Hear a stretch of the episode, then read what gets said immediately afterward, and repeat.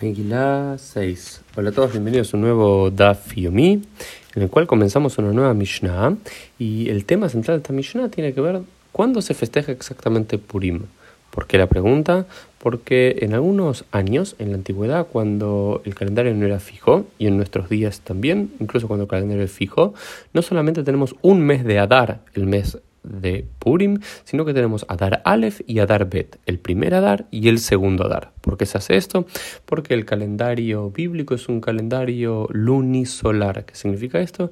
Que si bien si normalmente sigue la luna, por lo cual los meses son de 28 29 días, perdón, 29 30 días, eh, también se ajusta por el sol para no quedar desfasado de, las, eh, de los tiempos de la agricultura. Entonces, el calendario lunar tiene 354 días, el calendario solar tiene 365 días, por lo cual hay 11 días de diferencia cada año, por lo cual cada dos o tres años se suma un mes más al calendario, que en la antigüedad podía ser casi cualquier mes, en nuestros días es justamente el mes de Adar, el mes previo a Pesach, que siempre debe caer Nisan en la primavera, por lo cual esto despertaba una pregunta, si es el 14 el 15 del mes de Adar, el cual se festeja Purim, ¿cuál hacemos? ¿El primer mes de Adar? ¿Sí? ¿O el segundo mes de Adar? Entonces, esto es lo que debate nuestra Gemara. Dice así: Karueta Megillah Badar Rishon, Benitarova Ashana, Korinota Badar Shini. Si en la antigüedad, cuando todavía no estaba fijo estas intercalaciones de los meses, se leyó la Megillah el primer mes de Adar, se debe volver a leer el segundo mes de Adar. Y luego dice la Mishnah, Ein bein adar rishon le adar sheini, el criata megilau matanot levionim. No hay diferencia entre el primer adar y el segundo adar, excepto la lectura de la Megillah y las dádivas a los pobres, una de las cuatro mitzvot de la festividad, como veremos.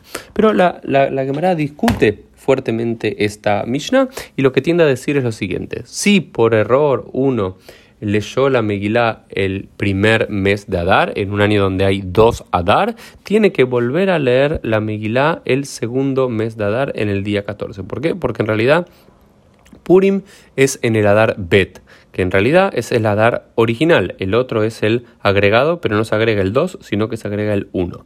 ¿Por qué esto? Por una discusión que hay en la Gemara y dice eh, por un lado, una posición decía, en mavidima la mitzvot, no eh, posponemos las mitzvot. En este caso sería la posición de que si hay dos meses de Adar, en el primer mes de Adar deberíamos festejar Purim, porque no tratamos de posponer las mitzvot. Sin embargo, la segunda posición dice, eh, misamech geula li geula adif, es preferible unir una Geulah, una redención con otra redención. ¿En qué sentido es esto? El segundo mes de Adar es el más próximo al mes de Nisan. El mes de Nisan festejamos la redención del pueblo de Israel de Egipto y en el mes de Adar, en el segundo mes de Adar, según esta posición, eh, celebramos la redención del pueblo de Israel de las manos de Amán a través de Esther y Mordejai. Y la alajá queda así. La alajá queda que en todos los años se lee la Megilá el segundo mes de Adar, en el caso de que haya un segundo mes de Adar.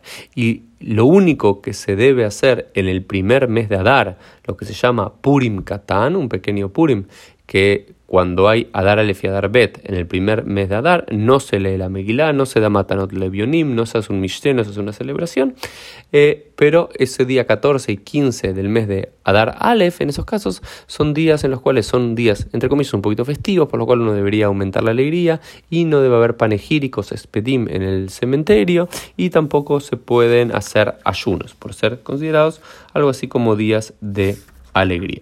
Esto es el tema principal de la quemará, pero vamos a terminar también con una frase muy, muy, pero muy bonita, en nombre de Rabitzha, que dice, Im yomar lach adam. Si una persona te dice, Yagati velo matzati, alte amen. Si una persona te dice, me esforcé y no lo conseguí, no le creas. Lo igati umatzati, no me esforcé y lo conseguí, tampoco le creas.